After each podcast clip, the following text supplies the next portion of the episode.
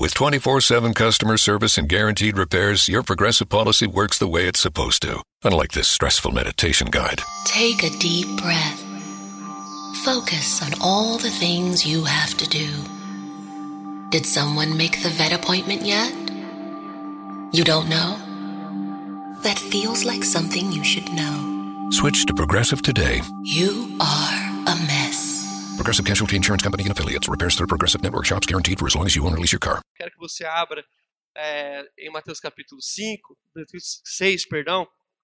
É, a gente vai ter uma participação depois das crianças, vou ter que até usar relógio. Hoje eu estou muito tradicional. Com relógio, camisa, iPad, tá muito chique, cara. Ah, eu quero ler o versículo 9 até o 15. Diz assim: Pai nosso que estás nos céus, santificado seja o teu nome, venha o teu reino, faça-se a tua vontade, assim na terra como no céu.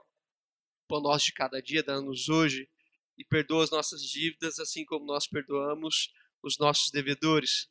E não nos deixeis cair em tentação, mas livra-nos do mal, pois teu é o reino, o poder e a glória para sempre. Amém. Porque se perdoardes os homens as suas ofensas, também o vosso Pai Celeste vos perdoará.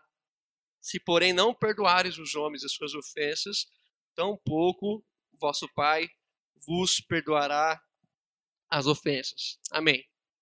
Bom, nós, como falamos, temos tentado entender esse sermão, não só entender, compreender, meditar e, ser transformado pelas palavras de Jesus, mas nós entramos no capítulo 6 e a gente viu que uh, Jesus ele quer trabalhar uma coisa séria no nosso coração, ele quer tirar todas as impressões de nós e transformar todas as nossas ações em verdade.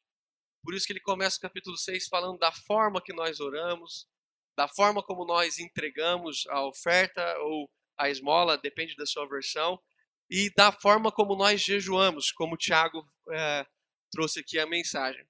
Aí Jesus ele introduz essa questão da oração e ele vai ensinar os seus discípulos a orar, como nós falamos semana passada. Quando um mestre ensina uh, o seu discípulo a orar, ele não está ensinando sobre uma reza, sobre uma prece, sobre algo a se falar a Deus apenas. Ele está ensinando o discípulo a toda a sua cosmovisão, que é traduzida na oração. A oração para um judeu, para um mestre, para um rabi, não é apenas falar com Deus. A oração para o Rabi traduz toda a sua essência, tudo que ele sabe sobre Deus, tudo que ele sabe sobre a vida, tudo que ele sabe sobre os irmãos. Então, a gente pode usar essa palavra. A cosmovisão de um Rabi está traduzida na oração. E quando os rabinos ensinam os seus discípulos a orar, eles estão ensinando muito mais do que uma prece. É essa máxima que nós queremos ter aqui enquanto a gente trabalhar a oração do Pai Nosso. E isso você tem que ter em mente. Não, Jesus não está nos ensinando uma forma certa de orar. Jesus nos está ensinando uma, uma forma conveniente, boa de se viver. Então é por isso que a primeira coisa que Jesus vai ensinar, o Rafa traduziu aqui na oração, é a respeito da forma que nós falamos com Deus.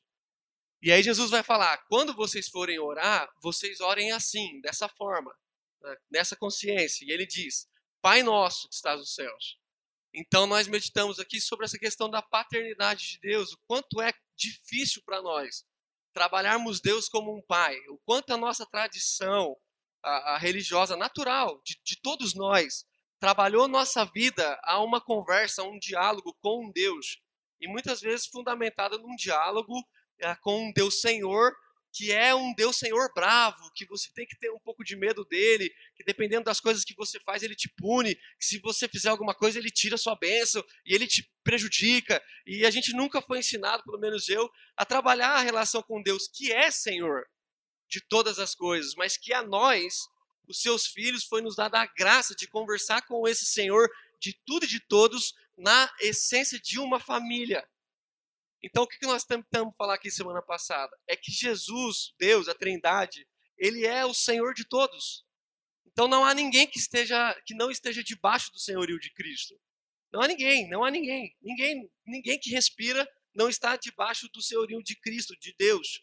No entanto, nós que entendemos a sua palavra, estamos debaixo desse senhorio, mas agora nós podemos o tratá-lo de pai. E foi que nós falamos do apóstolo Paulo que entendeu isso muito bem, que em quase todas as suas cartas ensina as igrejas a conversarem com Deus a partir da sua paternidade. Bendito o Pai do nosso Senhor Jesus Cristo.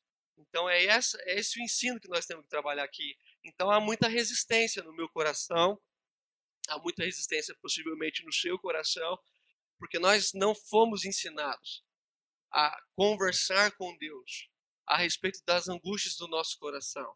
E é por isso que mais tarde Jesus vai falar sobre isso. Ele vai falar assim: quando vocês pedem, a, o, o que, que vocês acrescentam a Deus quando vocês falam com Ele? O, o que, que vocês falam para Deus que Deus já não saiba? Então todas as petições já estão no conhecimento de Deus. Então a oração não é para ver se a gente informa a Deus das coisas que por acaso ele ficou esquecido. A oração é para que a gente, sabendo que Deus já sabe, possa falar com Ele, porque Ele é o nosso Pai. Então essa é a graça de Deus. E a gente está trabalhando nesse amadurecimento, porque Jesus não é para nós apenas o nosso redentor. Ele é o nosso redentor irmão. É aquele que se entregou por toda a família. Então ele é o irmão mais velho que se entregou por todos nós, para que a gente pudesse voltar a conversar com o Pai. E é maravilhosa a forma como Jesus trabalha isso. Então, ah, nós demos o exemplo do, da, da parábola do filho pródigo, né? E vimos ali, no Lucas capítulo 15, a dificuldade que aquele irmão mais velho tinha de entender essa essência familiar. A sua conversa, a forma como ele lida com a vida, demonstra um espírito de servo que não conversa com o pai. Quando ele, ele vai conversar com o pai, ele diz assim para o pai: Pai, há tantos anos eu te sirvo. Ou seja, uma conversa de, de servo e senhor, né? E você nunca me deu nada, ou seja, tudo que eu fiz para você nunca me rendeu nada. E aí ele vai falar do irmão, ele fala assim: Mas vem, porém, esse teu filho, ou seja, ele não consegue reconhecer aquele homem como irmão porque ele tem práticas diferentes.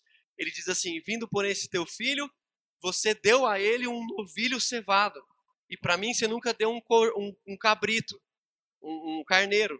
Então, que diferença é essa que você está fazendo? Mas a grande diferença do texto não é o que o pai faz, porque o pai vai ter com os dois, o pai tenta reconciliar os dois. O coração do pai é da disposição dos dois, é os filhos que têm dificuldade. E esse irmão mais velho traduz bem a igreja, traduz bem a nossa vida, traduz bem a nossa religião. Porque nós, quando não identificamos o Deus como pai, a gente fica qualificando as pessoas para ver quem é que tem o direito de ser nossos irmãos. Então aí a gente fica vendo se ele tem a prática certa, ele é o irmão. Se ele não tem a prática, ele deixa de ser. Então, o que Jesus está falando é muito sério, porque na medida em que nós trabalhamos o Deus como sendo nosso pai, nós começamos a tratar o outro como irmão, mesmo que ele não seja. Mesmo que ele não seja. Porque a chance de um não irmão ser o irmão é se ele for tratado como um tal. Porque talvez o tratando como um tal, ele vire um. Mas se eu nunca o tratar assim, ele nunca vai ter chance. Então é o que Jesus está dizendo para nós. Ele diz: Pai nosso que estás nos céus. E sobre essa essência, essa plataforma da paternidade, Jesus trabalha uma outra consciência, que ele vai dizer: Pai nosso. E essa semana eu meditei muito, escrevi, gravei. Foi interessante porque eu acho que talvez a nossa oração fosse melhor traduzida se fosse escrita por nós ou se Jesus pedisse para alguém escrever, Pedro, João, Tomé, Tiago, Levi, alguém, talvez eles é, escreveriam a oração do, do Pai Vosso. Né? Do, de outro Pai. Mas o Pai Nosso é, é complicado. Porque para nós que temos a, a religião, a, uma crosta criada em nós, nós temos muita dificuldade de, de ver o Pai como um Pai nosso. E aqui é muito interessante, uma coisa que Jesus está trabalhando, é que nesse, nesse movimento do capítulo 6, onde as pessoas trabalham a aparência, veja como as coisas estão ligadas. Onde as pessoas trabalham muito a aparência, Jesus ele vai dar uma ideia. Porque num lugar onde você trata muito as aparências, lógico que a, quando você trabalha a sua aparência, a, o centro daquilo tudo é você. Você está demonstrando uma grande preocupação com você mesmo. E quando você se preocupa por demais com você, obviamente que você se despreocupa com os outros. E aí Jesus vai começar a trabalhar essa ideia do, do, do, do nosso, e nesse universo ah, em, que, em que nós também estamos inseridos, faz muito sentido voltar a orar ao Pai Nosso, voltar a meditar no Pai Nosso, porque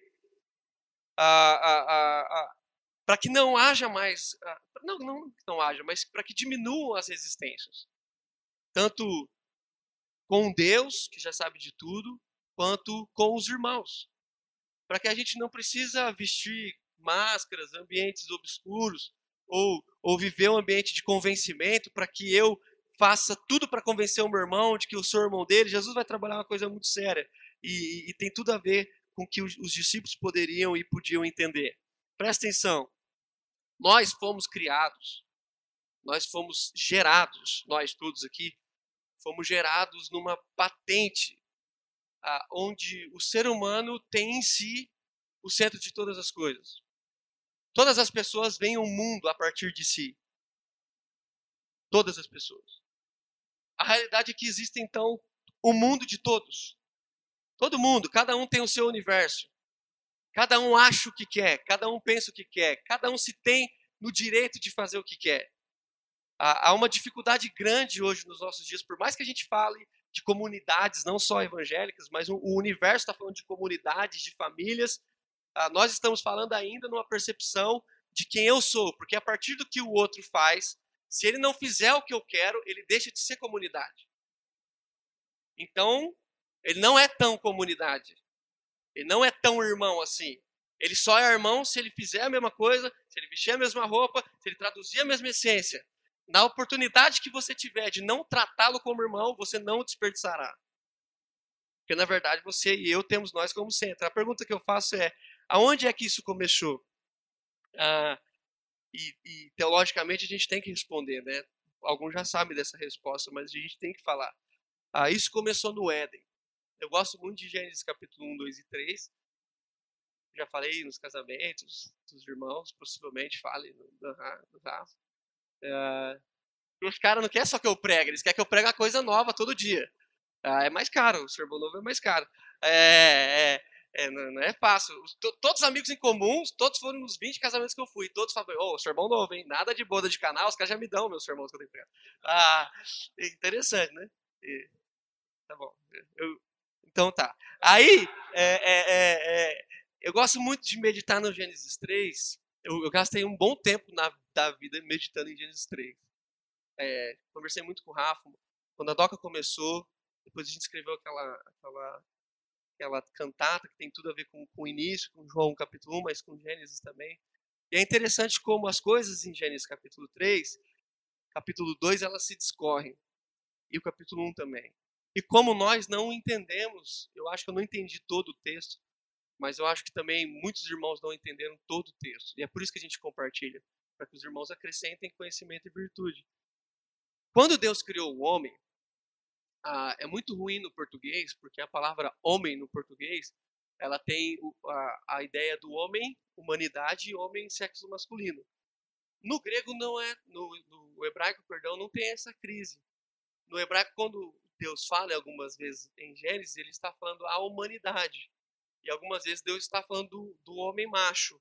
É diferente. Agora, quando a gente fala, esse é o problema do homem, nem sempre eu estou me referindo ao sexo masculino. E aqui a gente tem que resolver esse conflito.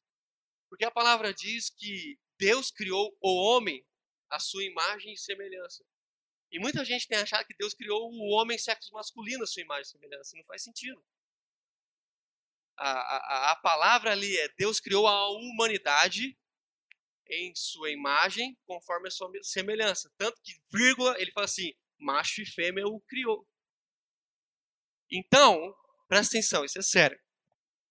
O que, que carrega a semelhança conforme a imagem de Deus? O homem e a mulher. O homem e mulher, o casal. Atenção. O homem, Rafa, e a mulher, Flávia, não carregam a imagem e semelhança de Deus. Só carrega a imagem e semelhança de Deus a relação. Presta atenção. Como Deus criou um ser à sua imagem e à sua semelhança, ele só poderia ter criado um ser plural. Não faz sentido Deus criar dois indivíduos, porque Deus não, não é três indivíduos. Deus não é três pessoas assim que ah, estavam sem fazer nada, cruzaram na esquina e tiveram uma ideia. Não. E aqui que cai a, a nossa dificuldade. Porque quando o Adão e a Eva, as duas pessoas que, que traduziam uma relação, a humanidade, tem gente que acha que é muita gente, tem gente que acha que é só dois, é, mas a humanidade, né, traduzida na minha concepção dessas duas pessoas, ah, você percebe que eles eram um. Em Gênesis capítulo 2, a palavra diz que Deus chamou Adão. Adão, humanidade. E o texto diz que foram conversar com ele Adão e Eva. Os dois seres. Então você vê que Adão e Eva talvez não sabiam que eles eram dois indivíduos. Talvez eles foram pegos de surpresa. Porque a primeira coisa que aconteceu, a primeira coisa que aconteceu quando eles pecaram foi a percepção da individualidade. A primeira coisa que eles perceberam é que eles estavam nus. E eles se envergonharam. Se envergonharam de quem? Se envergonharam de quem? Do outro. Que outro? Que nasceu no pecado. Porque não havia outro. Por isso que a palavra diz que eles formavam o quê? Uma só carne. Mas a, o pecado fez com que esses dois que eram um se tornassem agora um, um mais um. E é o que, que aconteceu? Eles se envergonharam, e a segunda coisa que acontece, eles se acusam. Eles se acusam. Então eles começam a se acusar. Deus conversa com o homem, o homem, o Adão, e fala assim: cadê? Quem que fez isso? Ele acusa sua esposa. Deus conversa com a, com a Eva, ela acusa a serpente, ninguém chama a responsabilidade. E é interessante que quando, eu creio que quando o homem e a mulher pecaram, não foi só o homem, não foi só a mulher, foi o casal, porque eles não eram dois. A gente tem que meditar nisso, né? Meditar nisso. Não foi a mulher, não existia um indivíduo. Não foi a mulher, eles não eram dois. Eles pecaram. A culpa é dos homens, não é da mulher e não é do homem, é deles.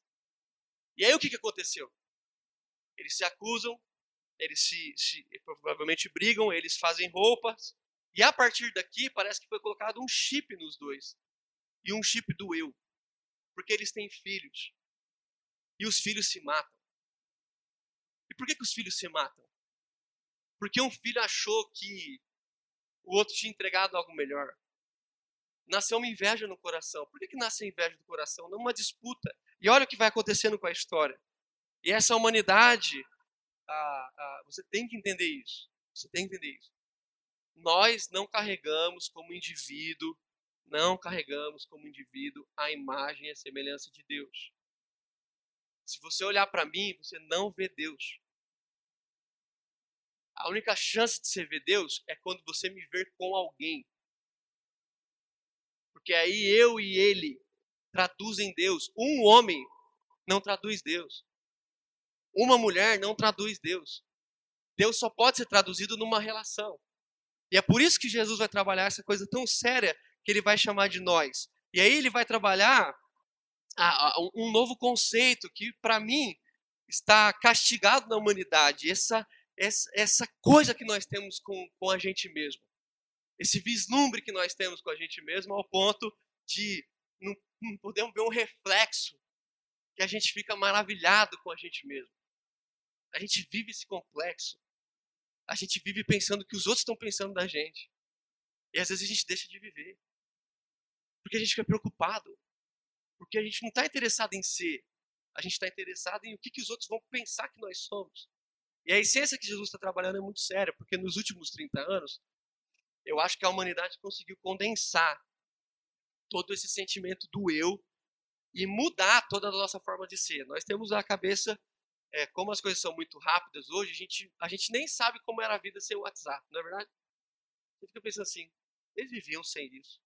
Você vivia sem isso há 4, 5 anos atrás. Eu lembro quando a Fábio foi morar nos Estados Unidos, ela falou, tem uma super novidade, o WhatsApp, manda mensagem de graça. Era por isso que a gente instalou, né? Porque a gente podia falar de graça.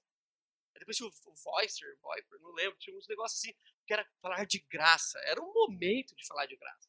Mas aí a gente foi trabalhando, presta atenção. Quando o ser humano inventou o rádio, não sei se você sabia disso, o rádio era uma comunicação social para a família. Não sei se alguns irmãos aqui viveram isso, falando sério. Geralmente, o que, que se fazia com o rádio? O pai tinha um no rádio na sala. E o pai ligava o rádio e os filhos ficavam em volta do rádio, escutando as notícias. Escutando as notícias. Era um, era um equipamento social, que era feito para o uso social. Quando inventaram a televisão, o rádio não acabou, eu acho que nem vai acabar. Por, eu acho que a televisão vai acabar, mas o rádio vai continuar. A gente não quer mais ver, a gente quer ouvir. A gente está voltando. Mas não é essa a pregação. Ah, e, e, e aí, quando, quando a gente migrou para a televisão, vocês vão lembrar, só tinha televisão na sala. E não era por falta de recurso. Não era por falta de recurso. Os ricos só tinham televisão na sala. E era aquelas televisões grandes, já tinha televisão grande de rico. E por que, só tinha na sala? Porque ainda tinha uma concepção social do aparelho televisor. Mas as coisas foram modernizando, foram inventando as televisões menores. E a gente foi levando a televisão para o quarto. Por quê? Com a televisão no quarto, a gente acabou com um problema social. Qual? Qual canal nós vamos assistir? Que sempre foi um problema social.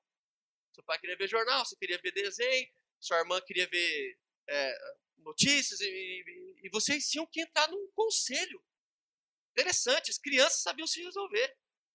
Os pais falavam assim: então você vai ver 15 minutos do que você quer, 15 minutos do que você quer, tá bom? Tá bom. Hoje não. Hoje as crianças não suportam isso. Elas, elas têm que ter um movimento diferente. Aí a gente levou a televisão pro quarto. No quarto a gente resolveu um problema social. Dois. Porque quando a televisão foi pro quarto, a gente inventou o controle remoto. Porque também levantar para mudar de canal é um exercício assim é, angustiante, né? é, muito exercício, você tem que levantar e mudar de canal. Porque você tinha cinco opções. É, você tinha cinco opções. Hoje tem 300, mas a gente só vê Globo, né? Ah, não sei porque que, que, que tem outra, né? Só vê de futebol. Então a gente vai percebendo que da televisão a gente migrou para o computador. Do computador a gente migrou para o notebook. E quando se inventa o notebook, se inventa um meio de trabalho no, no começo, né? Hoje não, tanto, vamos pensar assim. Ah, e quando a gente tem o notebook, a gente resolveu um problema também. Porque quando a gente tinha só o computador daquele de tela grande, de CPU gigante, o 486 na sala, que para ligar demorava 5 minutos tinha que esperar meia-noite para conectar na internet, ele falou, que negócio, era um negócio social, era social. E aí foi migrando, foi migrando, e olha, olha o que foi acontecendo.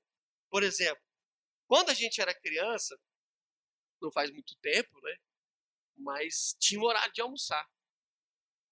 Essas, loucuras do passado estranhas, né? Que a gente esperava para almoçar junto. Né? E aí o Cortella, não é a Bíblia que está falando, é o, é o Cortella, eu gosto do Cortella.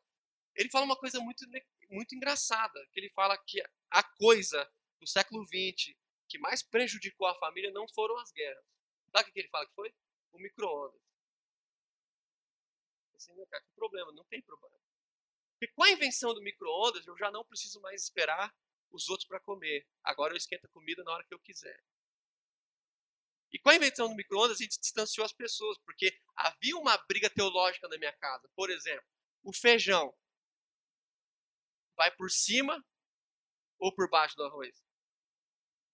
Claro, depende da família. Interessante, o miojo, você come ele como uma sopa ou você só pega o, o, o macarrão? Depende do filho. Depende do filho. Tem o filho que come só o macarrão, tem o filho que vai como sopa, tem o filho que só comia cortadinho, tem o que enrola o garfo. E sabe o que era mais interessante? As mães sabiam. Esses dias a Carol teve reunião com uma mãe e a mãe perguntou para ela se o filho dela come brócolis. A Carol tinha que falar se o filho da mulher come brócolis. não sei se é brócolis, mas Come, meu filho come alguma verdura, ele come alguma coisa assim? Come, ele aqui ele come. Não, mas casa não come. E aí a Carol teve que falar para a mãe que o filho dela gosta. E o que está acontecendo com a gente é, é, é, é muito louco, porque geralmente quando você ia no restaurante era um evento. Tinha a brincadeira do passo sal. Lembra, né? Passa o sal, o cara jogava o sal, aquela mesa comprida. Tinha aquelas coisas que a gente ficava brincando. Hoje tem mais não. Cada um na sua. Por quê? Uma invenção que o Brasil trouxe você acha que o Brasil não traz nada de ruim? O Brasil traz também. Ah, o self-service foi traduzida aqui no Brasil, em 1984, lá em Minas, Belo Horizonte. Quando você ia no restaurante, não tinha esse negócio sofisticado, você servir você mesmo. Não é sofisticado, era pecado. Você servir você mesmo. Santidade nas famílias tradicionais era um servir os outros. Porque você não tinha essa opção. Você ia na casa da sua avó, que dia que você pôs comida no prato da sua avó? Ela nunca queria deixar, de jeito nenhum. Você chegava lá, ela ia pôr. Você gosta disso? Você falava, não, não dava tempo. Ela já colocava. Gosta, você gosta, tá precisando. E você falava, não, não. Não dava tempo. Mas o que, que você fazia? Você comia. Então você aprendia a conviver. Aprendia a falar, a, a fazer coisas que você não gosta. As crianças não querem fazer mais coisas que elas não gostam. Então presta atenção. Olha como nós traduzimos ruim esse negócio. Antigamente o telefone era para ligar. Hoje em dia, quando meu telefone toca, até acelera meu coração. Falo, meu Deus. Porque não existe mais ligação. Ligação é, é só para. Ou é ruim, muito ruim, ou é muito bom. A gente usa o celular pro WhatsApp, mas geralmente para as câmeras, né? A gente fica vendo o celular por quantidade de megapixels de câmera, né? Um dia eu perguntei para um cara de um celular que fez um up, assim, tipo, ah, é o X virou X, não sei o que lá. Falei, o que é a diferença desse celular? A câmera. Mas não era para ligar? Por exemplo, hoje é dia dos pais.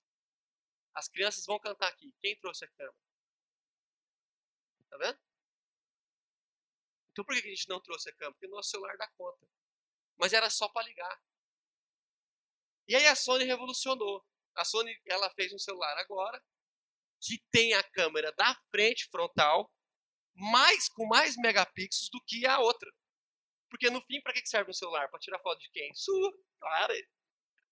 E aí você fica tirando fotos suas e apagando e, e tirando de novo e vendo qual fica melhor e postando e posta com uns versículos, né? não tem nada a ver com o texto. Não precisa, é só postar foto, velho. Não precisa ter versículo, entendeu? Nem mensagem para alguém, é só uma foto. Então vai vendo o que, que a gente foi fazendo. A gente traduziu nossa câmera fotográfica. Antigamente, para tirar foto, você precisava de quem? De pelo menos uma pessoa para tirar para você. Você ia viajar, você ficava angustiado, você ficava tentando chegar nas pessoas para ver se. Aí rolava uma interação. Você pode tirar foto, de... você tira minha e depois eu tiro sua? Beleza, hoje não acontece mais. Se você chegar e falar para a pessoa, quer que eu tire sua foto? Ele fala assim, vai me roubar? Vai pegar meu celular e sair correndo? Não existe mais a interação. Cada um tira suas próprias fotos, do seu próprio ângulo. Antigamente, para tirar foto coletiva, a gente tinha o time. Era, era, era muito louco. Você apertava a câmera e saía correndo. A foto nunca ficava boa. Isso só ia ver 20 dias depois. Trabalhava a sua ansiedade. Você tinha que esperar revelar. Esperar para buscar. Esperar para mostrar para os outros. Trabalhava o ser humano. E hoje não. É instantâneo, mas nunca ninguém mais tem foto, não. Mostra a foto do seu filho que não seja no seu celular. Não temo mais. Não temos mais álbum. Então vai vendo, a gente foi traduzindo, estou para o fim. Isso entrou na igreja. E modificou a forma da igreja ser. Eu não estou na igreja antes de eu nascer, né? Mas eu sei a história. E é interessante como a igreja migrou. Ah, como a igreja ela tem que ser um lugar de satisfação pessoal. As pessoas acabam o culto elas fazem uma pergunta. Qual a pergunta? O que, que você achou do culto? Ah, eu gostei. Por quê? Ah, porque me fez isso, fez aquilo, fez aquilo lá. Então você vê, a gente foi migrando para dentro da gente mesmo. É interessante como as músicas mudaram, como a teologia mudou. Quando a gente era pequeno, era da comunidade, nascença da comunidade, aquele negócio de, era muito louco. Eu não lembro de tudo, mas lembro das canções dos acampamentos e que eu podia comer a ceia. Eu só lembro dessas coisas. Ah, porque na presteriana não podia, eu ia na comunidade e eles davam um pão grande, podia repetir, era um negócio diabólico assim. Ah, você pegava mais pão, era, era incrível. E aí, a, a, a, você vai vendo que eles cantavam músicas assim, tipo, ah, estamos todos congregados aqui, certamente. Né. Era muito legal, tipo, bom estarmos aqui. Tinha, tinha várias canções. Hoje, até as canções mais legais são traduzidas na essência do eu. Como, por exemplo, é, é, eu olho para a cruz. Então, até as mais legais trabalham a essência de um indivíduo mas que não é mais um povo. E aonde que isso foi desaguando ao longo dos anos, ao longo do tempo? Foi desaguando das nossas formas de viver. Foi desaguando na nossa forma de ver Deus. Foi desaguando na forma que você acha que Deus te vê. E foi desaguando em duas coisas mais delicadas que são os sacramentos. Quer fazer essa leitura aqui, conforme esse texto nos propõe, de senso de comunidade. E aí você vai perceber. Ah, nós entramos ao longo da história em duas grandes discussões. Nós só temos dois sacramentos, né? A Igreja Católica tem mais, mas a Reformada tem só dois. A Evangélica tem só dois. Que são batismo e ceia. Óbvios. E esses dois métodos de ensino entraram em uma grande discussão, os dois, na mesma essência. Qual é a essência que fundamenta os dois? Uma decisão pessoal e não coletiva. Uma decisão pessoal. Presta atenção. Você pode ter decisões, e nós temos que ter, desde que elas traduzem coletivo. Por que, que a igreja brasileira tem tanta dificuldade com o batismo infantil, seja você aceitando ou não? Porque no fundo você fala, mas a criança não creu. Aí você pergunta assim, tá bom, a criança não creu, mas aí a gente tem que esperar ela crer? Sim. Então é só ela que decide? Sim. Então ela não é da família. Essa semana teve dia dos pais lá na escola. E aí tinha que ir de time de futebol. Gente, eu que gostava de futebol, não tenho mais nenhuma roupa de futebol. Fica a dica aí. Ah, não tem mais nada. Nada, nada. E nem meus filhos têm. A Sara. Não... É, valeu, viu, Arthur? É, Deus pega, viu, filho? Aqui a audição é nervosa. É, é, eu não falei para jogar futebol, é para pôr só. É bom que os irmãos fitness falam da gente, né? Então tá bom. É. então, vai vendo, vai vendo. Aí o que acontece? A Carol falou assim: você tem que levar roupa de futebol. É. Eu falei: eu não tenho. Pera aí um pouquinho, vai lá titia. É, é. Aí eu não tenho. Aí olha o que aconteceu, presta atenção. A Carol falou assim: vou pedir emprestado. Aí chegou lá a roupinha pro Matias pôr do Santos. É, tem o uh, dois, né? O, uh, uh, só dois. São os do Corinthians, né? é, do Santos. Aí a gente entrou num debate. Carol falou assim pra mim: Mas o Matias não é Santista. Eu falei: Como é que você sabe? Ué, já perguntou pra ele? E se ele for? Porque nós temos mais fé para batizar nossos filhos nos, nos times que eles vão torcer, porque no Deus que eles têm que viver. Aí a gente nasce e assim, São Paulino, não pode usar a camiseta do Santos. Falei, deixa o moleque usar a camiseta do Santos. Eu não tô preocupado com que time que ele vai torcer. Eu tô preocupado com que Deus que ele vai servir. Bota a camisa do Santos no moleque. Eu sou Santista? Não. Conheço só dois ou três. E, e ah, mas olha que interessante, eu fui Santista. Deixa eu contar uma coisa séria pra você. Eu fui Santista até os três anos. Na hora que eu percebi a vida, eu falei assim, por que, eu sou Santista, gente? Meu pai falava, ah, porque o Pelé, você não sabe que o Pelé. Eu falei, não, eu não sei mesmo. Na época que eu nasci, o São Paulo ganhava tudo. Era o Palmeiras em 90 e depois o São Paulo ganhava tudo. Eu falei, então tem que ir pro time que ganha. E eu virei São Paulino. Então, olha como a gente resolve as coisas. Presta atenção. Você nunca perguntou pro seu filho as coisas assim, mas na festa tem que perguntar. Tem que perguntar para ele. Então, aonde está, aonde gira nosso mecanismo religioso? É que nós estamos criando seres individuais para verem o que, que eles querem viver da sua própria fé. E não ensinando os nossos filhos ao Deus que eles devem servir. Por exemplo, existe chance da Sara desviar? Todas. Mas o dia que ela quiser sair, vai ser uma escolha pessoal para quem sai. Como os dois filhos da. Obrigado, filho. Como os dois filhos da parábola. Presta atenção. Os dois filhos da parábola começaram a parábola onde? Dentro de casa. E terminaram fora. Por que, que eles terminaram fora? Que, que eles terminaram fora? Porque eles quiseram. Problema deles. E quando eles estiveram fora, como que o pai tratou com eles? Da mesma forma, como se eles estivessem dentro. Então presta atenção, a gente mudou. E a ceia, que era a, a, a congregação local, vibrante na ceia, virou também um negócio pessoal. E aí Paulo vai escrever. Paulo escreve sobre isso. É muito interessante é, é, é, você vai perceber que Paulo fala assim, gente, vocês estão comendo depressa, vocês estão estão a, a, a, estão bebendo demais. Tinha gente que ficava bêbado na ceia. É concebível, é, é concebível isso na religiosidade? Sim. E se o seu anseio é por beber demais, se você beber demais, na época era vinho, você vai ficar bêbado. Mas por que Jesus não ficou bêbado na ceia? Porque ele entregava demais. Porque Jesus era homem. Se Jesus bebesse muito, obviamente, ele ficaria embriagado. Mas como a crise de Jesus não era o tanto que ele poderia receber, era só o tanto que ele poderia oferecer, ele nunca ficou bêbado. E aí Jesus foi falar cinco coisas, não vou falar cada uma, mas cinco expressões que Jesus trabalha a coletividade. A primeira delas, que ele ora, é o pão nosso. Olha que legal. O pão não é mais meu, pão não é mais seu. O pão é nosso. O pão na Bíblia significa sustento, obviamente. Por isso que Jesus fala, eu sou o pão da vida, né? Ah, ah o Rafa tem essa, sabe mais que eu. É, é, é o sustento. O que, que Jesus está dizendo? O sustento, a responsabilidade de sustento é de quem? É nossa.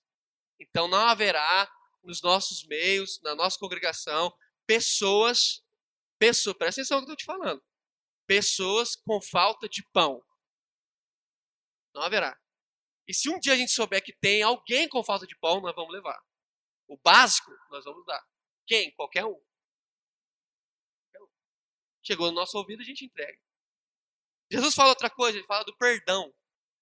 E eu te pergunto, quem perdoa o pecado? Não é Deus? Sim, mas a congregação necessita do perdão um do outro.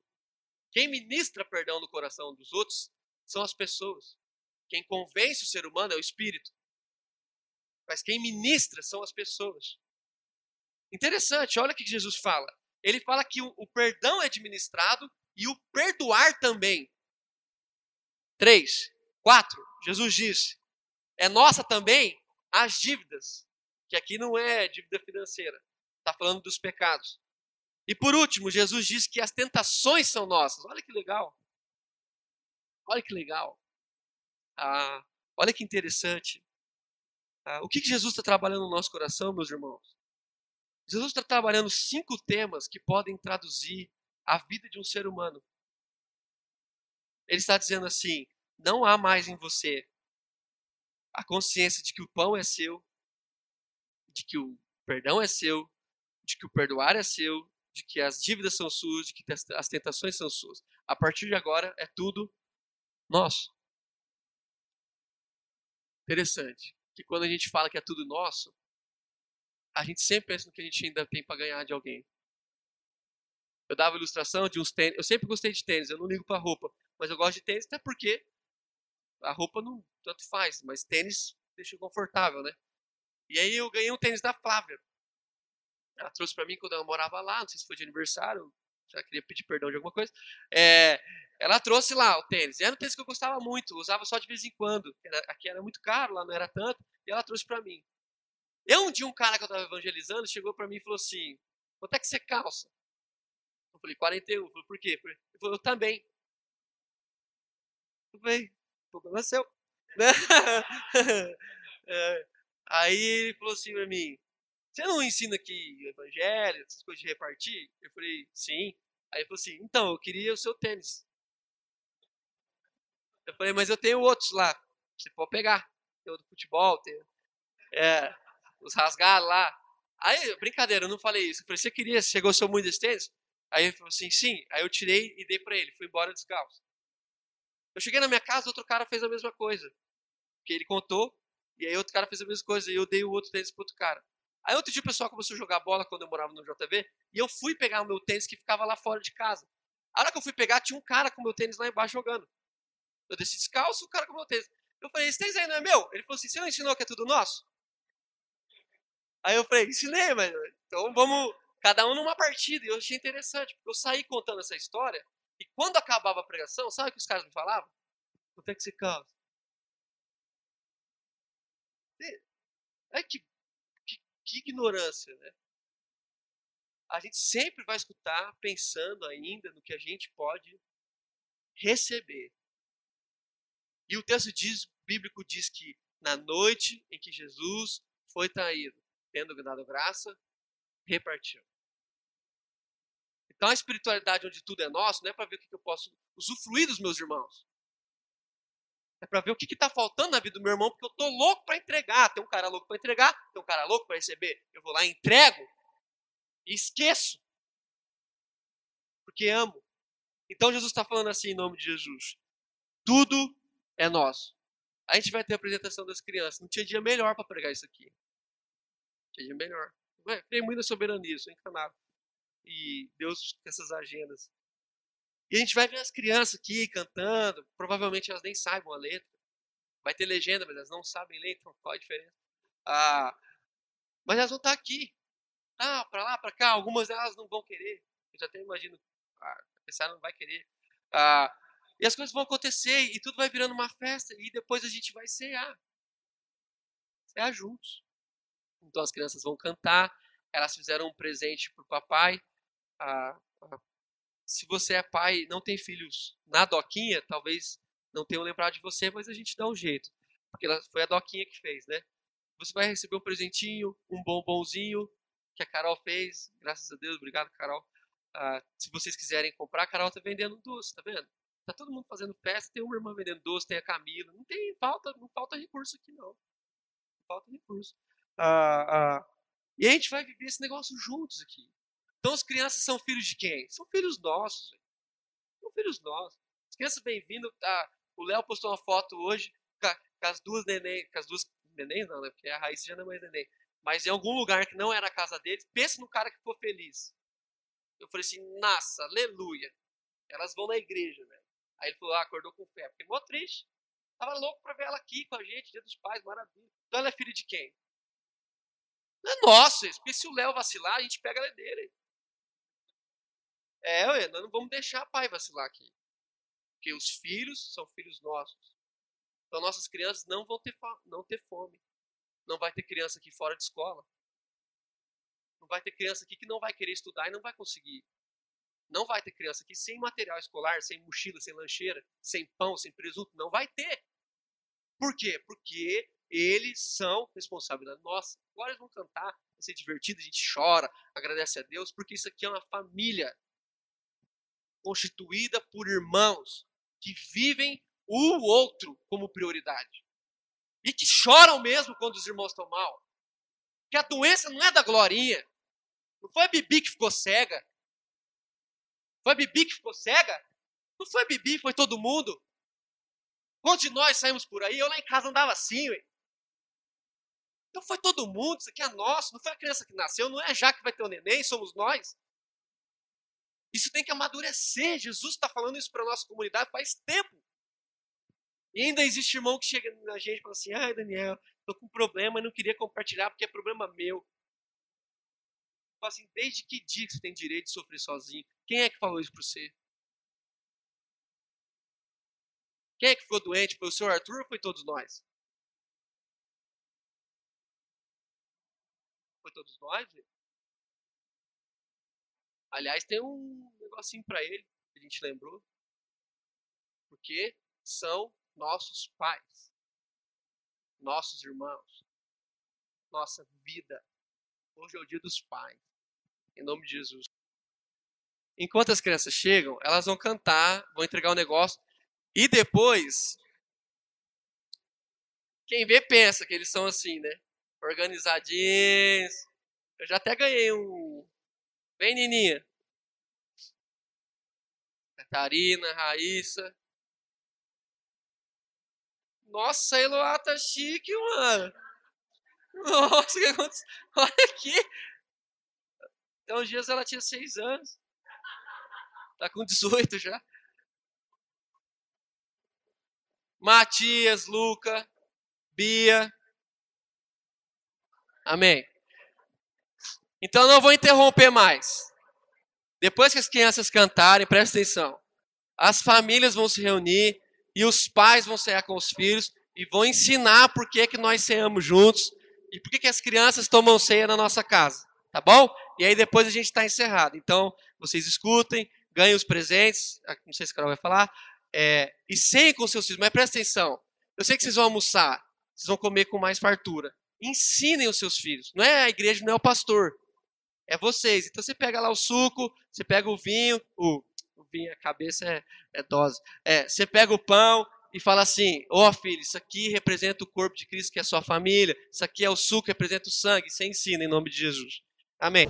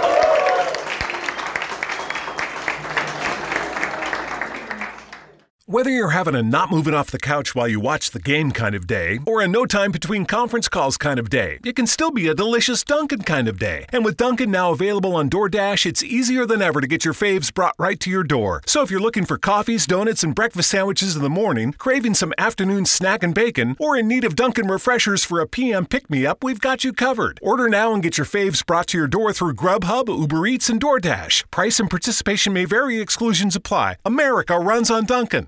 Hey, we get it. You don't want to be hearing a progressive commercial right now, so let us tell you something you do want to hear.